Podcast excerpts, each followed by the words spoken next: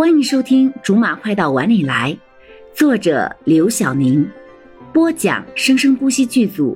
本作品由韵声文乐工作室全程赞助。第二十九章，罗少是你的，我们不抢。李思雨不露声色的笑了一笑，拉了拉柠檬的衣袖，说：“行了行了，知道他是你的，我们不会抢的，逗你呢。”不是不是，说什么呢？你们要是真的能成才好呢，省得他妈妈担心了。柠檬坐在罗少的身边，甩了甩头，忘掉了刚才那种莫名其妙的感觉，低声说：“嗨，看赵瑞，他旁边坐着的那个叫顾莲，你觉着有戏吗？”未必，这两个人没戏的。怎么说？呵呵，看看就知道了。嘿，倒是你身旁的小薇，我看和刘瑜这小子挺谈得来的，说不定。呵呵。是啊，没想到小薇这么害羞的小女孩，居然和刘瑞能谈得来。唉，我倒是希望他们至少能成一对，这样至少牵了条红线，积德了。也算没白白出来折腾一趟。一对的话，差不多。嗯，那就好。我睡一会儿。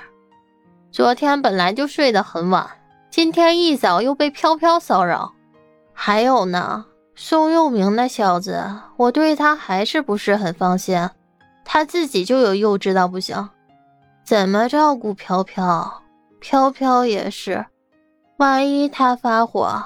把宋佑明打个好歹的怎么办？这两个人，柠檬越说声音越小，最后只剩下一两声的嘀咕，就这么睡着了。车里还是很吵。罗少从包里拿出耳机，小心的扣在柠檬的耳朵上，帮他阻挡些噪音，然后想把包从他的腿上拿下来，无奈他抱得太紧了，就只好由着他这么抱了。在确定好他不会倒下之后，自己也合眼睡了。这一路，他们几个都没有去打扰柠檬和罗少，索性就让他们一路睡到了终点。车一停，罗少就醒过来了。其实他根本就没怎么睡实。抬起手想叫醒柠檬，看着他睡着的惬意的样子，却没有拍下去，直到车完全停稳了。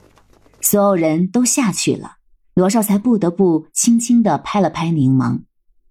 到了。柠檬悠悠的睁开眼睛，很不情愿的看着车窗外说：“这么快就到了吗？才安静了这么一小会儿而已呢。”下车吧。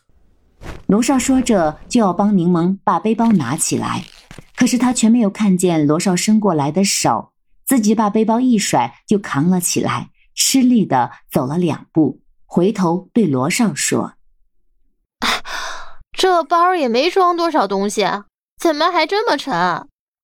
你的比我的还大呢，要不要我帮你背点？”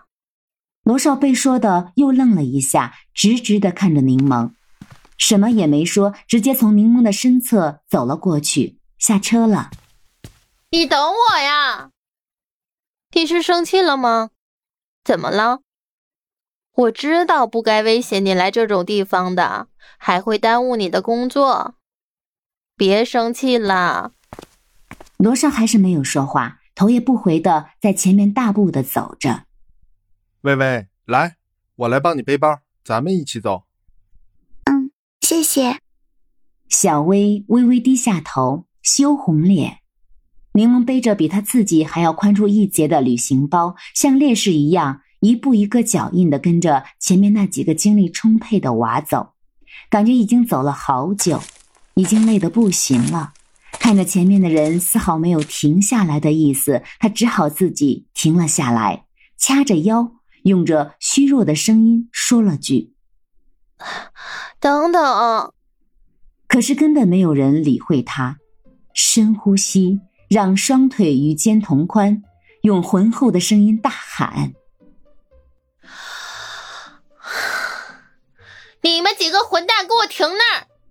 前面几个人听到之后愣了一下，纷纷停了下来，不可思议的回头看着柠檬，谁也不知道发生了什么。罗少也停在了柠檬的身边，用手帮柠檬拖着背包的底部，帮他减轻一点重量，而柠檬却根本没有感觉到，泛着杀气，死死的盯着前面那几个人。走了四十多分钟了，你们累不累？累不累？你们不累，我累。你们够阳光的啊！好端端的休息日，跑到这种穷乡僻壤来找归属感。精神要求够有品质的，城里娃就是会追求人与大自然合二为一，是吧？感受芬芳的气息，是吧？我告诉你们，要么现在给我原地休息，要么咱们这路还长着呢。这互相的，我抖出点什么不该说的，可就不好了，是吧？好了。以上就是我们播讲的本章的全部内容，感谢您的收听，我们下集不见不散。